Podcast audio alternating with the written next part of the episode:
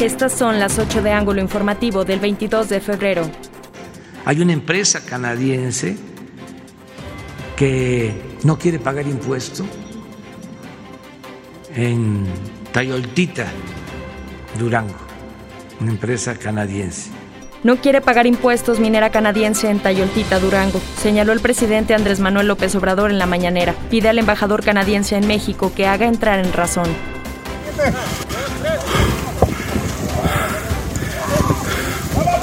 Mueren seis militares al caer avión en el que viajaban. La aeronave de la Fuerza Aérea Mexicana se desplomó en el municipio de Emiliano Zapata, de Veracruz.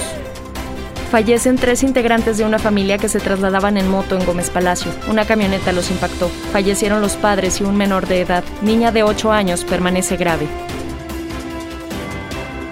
Hoy iniciamos esta conferencia de prensa en penumbra.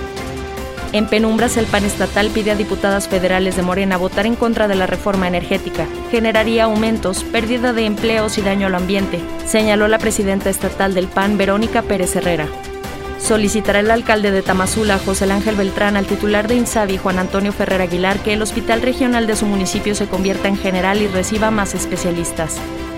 Por presiones de diferentes sectores, el PRD Nacional decide quitarle la candidatura a Gamaliel Ochoa. Ya chole que la incompetencia no sea considerada corrupción, externó el presidente del PRI Enrique Benítez, al referirse a los más de 331 mil millones de pesos gastados en la cancelación del Aeropuerto Internacional de México, informados por la Auditoría Superior de la Federación. Yo tengo otros datos, responde el presidente de la los casi 332 mil millones de pesos de pérdida auditados. Funerales Hernández presentó